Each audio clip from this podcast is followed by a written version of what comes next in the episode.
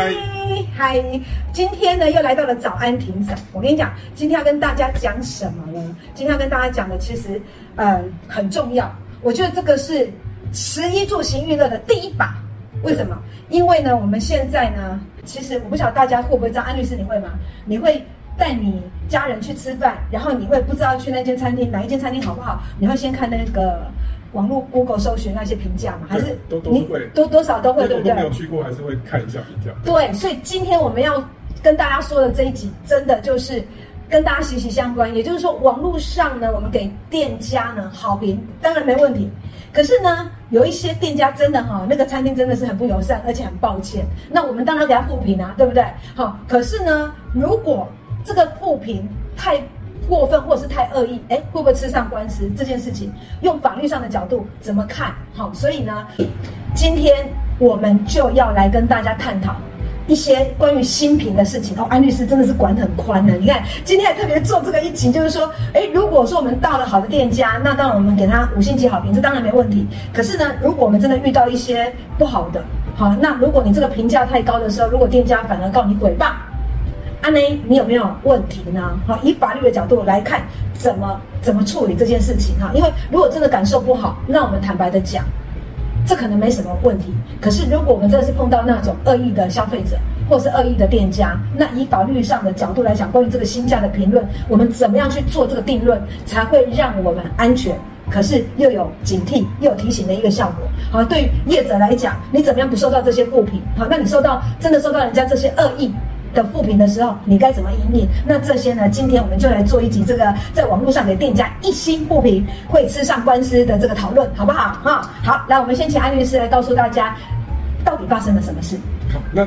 我们今天讲这集，其实就是关于一星负评。像大大家如果自己有开店啊，或者是网络上开店，其实都会多少遇到这种酸民或者是 OK 会去消费之后，或者是说会给你这个一星的负评。那到底要怎么处理？那最近有一些新闻，其实陆陆续都有一些关于一星负评的新闻。那我们就举一个最近常见的几个新闻，让大家看一下，说，哎，到底为什么会发生一星负评的争执？像像云林有一间这个料理业者有指控说，四月初有一名大学生在他门口停车了，停车之后就是因为是他这个营业用的这个专用停车场，所以是。店家营业需要的时候，在车窗上贴上贴通知单，提醒说他没有他没有消费，不可以来停。就没想到几天后，就是收到店家这种 Google 的评论，就是一星的负评，而且一星负评不止一个，就是他号召了其他的这个网友，哦，或者是他自己用好几个账号，就贴了二十六则一星的负评。所以进一步探讨才知道说，哦，原来是该名乱停车的这个大学生，他恶意去发动所有的网友或他的朋友，哦，去做这样的一星负评。那这样子的部分已经严重影响到这个店家的商誉了，哈。那所以呢，店家就决定份额提高。那另外新竹也有一间这个咸酥。咸酥鸡店的这个业者招招店就是客人嫌这个分量太少，所以他就是为了维护商誉，之后店家也事后多送了一一份餐点，甚至愿意退钱。但是这个没想到这个客人呢，一样用多个账号去狂刷一星负评。那像这种类似的新闻，我们看其实比比皆是啊。所以我们今天就来讨论一下，说关于一星负评到底，如果你是开店的人，遇到一星负评，到底要怎么处理？好，这个太好了，因为说实在的哈，突然间灌爆那个网站哈，哎，真的会影响生意。对，以前不是用手机的年代哦，可能你怎么写那个副评还好，可是现在大家呢都是用手机在找好餐厅，手机在找好饭店、好民宿的，那个评价相对的是一个指标。对，好，所以如果一下子网络灌爆，你说一个人讲那还好。他如果灌爆，他找了其他的账号，或者开了其他的账号，一起对这一个店家发动攻击，哎，这个网络的攻击真的是很可怕的一件事情呢。好，所以今天呢，我们就请安律师好好的让大家了解一下。好，那通常你看现在已经两则新闻事件，通通是会影响这个店家生意的。哈，好，那我现在问一下安律师，如果我们真的遇到 OK，，因为现在真的很多啦，哈，就是遇到 OK，，那如果他真的给他刷一星的负评，那这个店家的立场，他可以告这个 OK 吗？对，那如果说是遇到 OK，他是单纯的经验分享，那这个会不会构成诽谤呢？其实大家都很想知道。其实就是说，如果依照刑法三百一十条，其实就是说，如果你今天是意见，你表达你的意见，那这个这属于单纯的意见，那这个意见本身就是可受公平之事嘛。那这个只是单纯的意见分享，所以原则上不会构成诽谤。但是如果说今天这个行为人，就是说他这个店客人是出于恶意，他以虚假不实的这个这个内容去诽谤这个商家的名誉的话，就有可能会构成诽谤罪。比如说他可能是没有实际上吃过餐点啊，去留下负评，就是跟风啊，网络跟风。就我们等下也会再讲。另外一个就是说，你曾经吃过，可是你故意编造不实的这个评论，比如说你只是看到说可能桌上有一有一根头发，你就故意去去渲染说哦是里面有餐点里面有蟑螂。那像这种状况就是不是意见的，已经超过意见评论的范围，因为本身店家里面就这个餐点没有蟑螂，你就故意去讲说有蟑螂，那这个是这个就会涉及到有没有这个事实的问题，那就是我们之前有前几 Me Too 有讲关于黑人诽谤的这个问题，那这个当然就是事实的事实，如果不是不是这个事实的话，就会涉及到诽谤。那如果是你消费经过你的意见，你去表达你的意见，说这个产品不好吃，那你给一星，那这时候就没有涉及诽谤的问题。OK，这个一根头发变成一只蟑螂，对这可是。公然诽谤啊！OK，这个讲到诽谤的话，是不是安律师就是刑法，对不对？就是就是刑事的问题，就不是民事的哈。所以呢，其实真的千万别把一根头发说成一只蟑螂，这个绝对是恶意的了哈。所以原则上这样听起来好像我们单纯只是陈述事实，也就是说啊，我们好吃就好吃，不好吃就不好吃，个人的观感跟个人的感觉。好，那如果你们只是单纯的就由事实把它说出来，那这个是没有事情的。可是如果真的是恶意，加油添醋的话，哈，那个恶意的话，哎，这个我们要注意了，这个就会有法律上面，而且是刑事部分的问题哦，就涉及到诽呃诽谤的问题哈，所以大家一定要多加注意跟留意。好，刚才讲到这个那个诽谤，那这样子刷货评会牵扯到这个公然侮辱吗？对，那就是回到这个公然侮辱的要件，就是刑法三百零九条，所以是要让人家呃听得见、看得见、知情的情况之下，哦，对人去做侮辱这个人格啊或名誉尊严的这个行为就可以成立。那针对这个评论，它其实如果你单纯给一星负评，说这个东西不好吃，那我们刚刚有讲到这个意见的评论啊，这个部分是可受公平之事，是没有涉及到诽谤的问题。但是如果你今天讲不好吃之后，你你。居然还是用这个这个粗鄙的言论去嘲笑、哈谩骂我，比如说他在对店员做人身攻击啊，或辱骂老板说怎么做出这么难吃的东西啊，这个老板到底是怎么样？就是用一些呃言语去做辱骂。那像这种情况之下，是你东西做不好是，你不需要去做人身攻击嘛？所以你做人身攻击之后，这个涉就会另外去涉及到所谓刑法三百零九条公然侮辱罪的问题。好，也就是跟前面我想应该是差不多，也就是说你真真实的陈述事实，这没有问题。好，如果我们今天是消费者，我们去吃一个东西，爱情在餐厅的金价型哈，那个味道就不是很好。好，那没关系，你公然的说出来哈，就是你刷他的不平，你是陈述事实，没有问题。可是如果你今天东西只是东西不好是，不代表这个老板的人品有问题。可是你把他讲到什么那个老板啊，很没有礼貌啊，对人家态度很不好，或做一些甚至恶意做一些人身攻击。刚才安律师讲了哈，对人做出侮辱人格或是伤害名誉以及尊严的这一些语言，哎。就会承认这个，就会成立这个公然侮辱罪。好，所以我们在刷负评的同时，你在抒发你个人的感受的时候，哎，真的就是对事不对人，好不好？不要对人做出一些有攻击性的行为，这个你可能就触犯。好，安律师安利共对吧？没错。好，没错哈。OK，好，那我们现在假设互换哦。如果我们今天是店家，我是店家，我是淘根哈，我住在这里新扣，然后你给我恶意刷负评，哈，或者是东西明明就没有这么。不 OK，可是你把它讲的很不 OK，很烂，那我该怎么办？如果今天是店家，蓝律师。好，那就是说，如果是店家，那今天你收到你你刷到被收到恶意的负评，你要怎么处理？那我们就接下来跟大家分析一下有，有你有三种状况可以构成所谓这个这个妨碍名誉的这种三种状况。所以，如果说你是经营店家，不管你是经营你是做餐厅啊、做民宿啊，或者是你自己开这个网络的店家，那如果遇到这三种状况，其实都其实他这些网友或者是这些消费者都会有构成这个。妨害名誉这个刑事责任的问题，所以大家要注意听，有三种状况，你可就可以直接提告。对，因为我们现在真的这个很重要，因为这个很贴近大家的生活。因为像很多人都是自自己营业了哈，就是自己当老板，那很多人会利用网络这个管管道。那像安律师讲的，不只是我们去吃饭这件事情，也就是说，不管你是哪一种店家，你可能经营服饰业，可能经营餐饮业，可能经营饭店业，anyway，任何各式各样的行业，如果你今天被人家恶意刷负评，那你怎么应应？好，所以这个真的很重要。爱邻今天啊，哈，来。第一个状况就是说，它是凭空捏造不实的内容，就是我们刚刚有讲，网友就是跟着跟着人家瞎起哄，说事实上他没有去消费过，他也没有看过去见闻这些商品服务的情况之下，他就在这个网络上留言去骂店家，比如说这个餐厅不卫生啊，这个老板的话，这个老板去专卖烂货啊，就是网友并没有真实的去访店，那其实就是也没有经过去查证，就是说他如果你没有。真实访店，那你去查证说确实这家店不卫生，或者是老板专卖烂货，那这个状况你也可以做发表。可是你不可能，网友通常你就是跟风，有些酸民就是跟风去去去做这个评论而已，就是觉得哎有跟风去骂，然后觉得抒发自己的情绪。那像这种状况已经影响到这个店家的商誉，那针对这个不实的这个假消息的陈述的话，其实就会有所谓散布假消息的问题，就会被认定成所谓的诽谤罪的问题。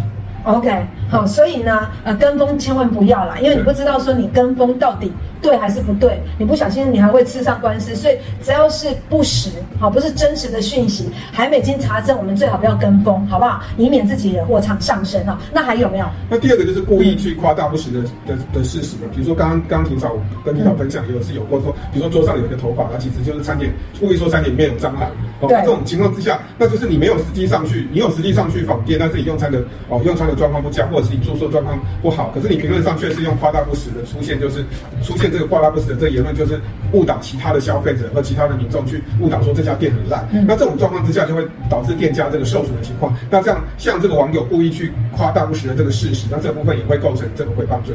所以第一个是捏造哈，不是真的，你把它讲成真的。对。第二个呢，它是真的，可是你把它变大。对对，就是说他，你有去消费，但是你夸大了，你夸大，你可是他只有一根头发，你讲说有蟑螂，对，这个就违反事实了嘛哈，这个也是会有问题，好不好哈？所以呢，我们只能陈述事实，OK？好，那第还有没有接下来还有没有其他，让大家更理解一下？那第三个就是对店家做人身攻击啊，所以诽谤罪之外，我们讲到就是妨碍名誉所诽谤，就是包括公然侮辱。那像你对店家做人身攻击，比如说你对对于这个老板或店员的外观做攻击啊，或者是用粗粗鄙、下流、无耻，或者是骂人贱货啊，或者是丑八怪、垃圾。啊，杂种这种这种言论啊，去谩骂这个店家或相关人呢，进进而影响到这个所谓的店家哦，老板及这个店员人格的时候，跟社会评价的时候，这时候当然就是店家同时也可以另外来主张这个公公然侮辱罪的问题。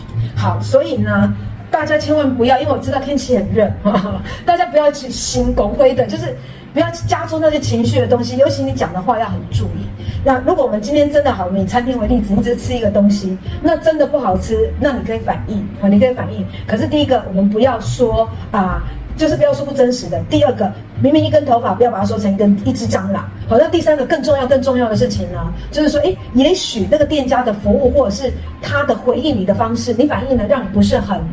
你不是很满意，可是这个时候你千万不要再加重语词，或者是甚至对于店家，或者是对于对于服务人员，或者是对于老板做一些人身攻击。比如刚才那一个安律师讲的，我想真的，因为有时候你气上来了哈，你的理智线就断裂了，那你就开始什么哎呀卑鄙下流无耻啊，你是丑八怪，你是贱货啊，这种这种这种根本跟这个事情完全不搭嘎的名词都跑出来了。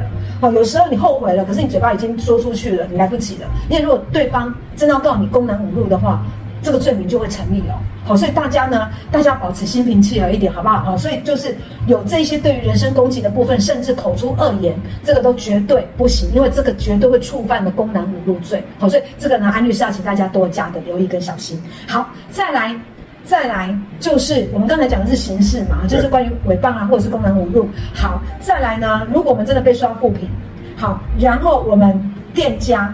或者是在民事上面，因为我刚才讲刑事，那在民事上面呢，啊、的部分，我们怎么去请求赔偿？好，如果真的没有这个事情，那对方很夸大，或者是甚至对我造一些做一些人身攻击，那刑事的部分是刑事，那民事的部分，安律师，民事的部分我们怎么处理这些赔偿的问题？来。对，那民事的部分，因为其实店家受损，其实都会影响到他的的商誉的损失。那其实你提到这个刑事，不管是公然侮辱或者是诽谤，其实最大部分都是一颗罚金。那所以店家其实通通常都是先希望就是先提高刑事，让他成立那个人来跟他做，跟这个消费者或是跟这些粉粉丝或者是说酸民来做和解。但是万一你你今天提高之后，这个酸民就觉得说啊，反正没关系嘛，反正一颗罚金我有钱去付嘛。可是因为付的钱通常都是。最多就是他一直连续骂，最多就是六个月以以下，大概就是最多就是罚十八万嘛。那那这个部分罚也是罚给罚到国家，其实也店家也拿不到这个损失。那我们接下来就跟大家讲说，你提了刑事之后，这个酸民其实我们没有跟你和解，那你后面要提，不管你是直接提。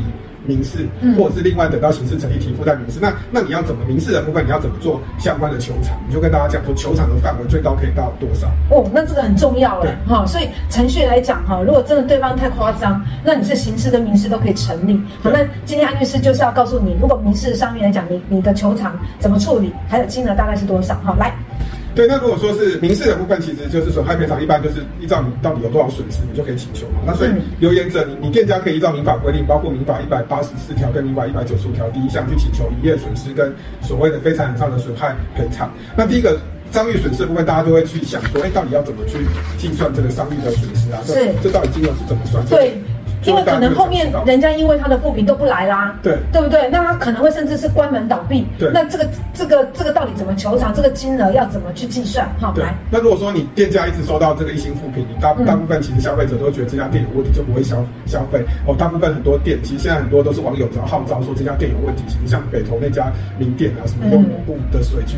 去煮面啊，那个店就马上就关起来了。对，就。对，那万一如果反过来讲，其实如果店家遇到这种酸民故意去做、去、去、去、去引导网络的风向，然后导致你的店关门，那你你怎么样求偿你的这个商誉的损失？那就很重要。那第一，当然就是说，店家必须要提供相关报税的资料，或者是你有请店家有请会计师做做账，那你把这些账拿出来说，过去的营收是多少？那你收到负评之后，你营业额减少多少？只剩下多少？哦，那甚至你关店就很很简单，你你你关店之前你营业额是多少？关店之后当然都是没有没有营业额嘛。对。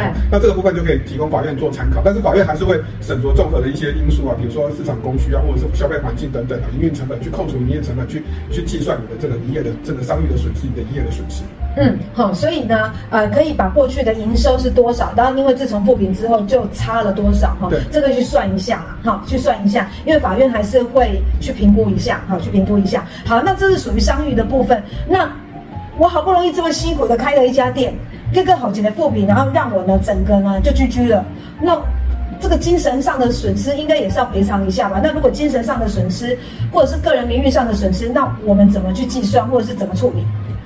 好，那如果说是精神，如果说是精神上，就非常精神上的损失的话，我们就可以精神上的损害，或者是非常的损害，我们就可以分为说，第一个是损，如果是你是开，比如说你开小吃店，你一定是个人伤害，你不可能是成立公司嘛。对。那你个人商号，你被被这个网友去做攻击的时候，你会涉及到所谓的这个亲名，就是商就名誉权受损害的时候，你可以请求精神的损失。哈，那精神上的痛苦就可以请求。那所以这个商号就可以请求，根据民法十八条第二项跟一百零五条的规定，你就可以请求店家，因为你是商号，你就可以请求精神上的这个损害赔偿。嗯，好。那如果你今天是开的，你开的公司是有限公司跟股份有限公司啊，不管你可能在网络上啊卖货，你可能成立成立一家公司，你可能营业额很大。好，那像这种你成立公司的情况之下，那公司其实不可以呃不可以请求所谓的这个精神上的损害赔偿。不过因为实务上的见解认为说，呃你是法人本身，你名纵使你名誉商誉受损，你本身并并不是一个真实的人，你没有精神上的痛苦。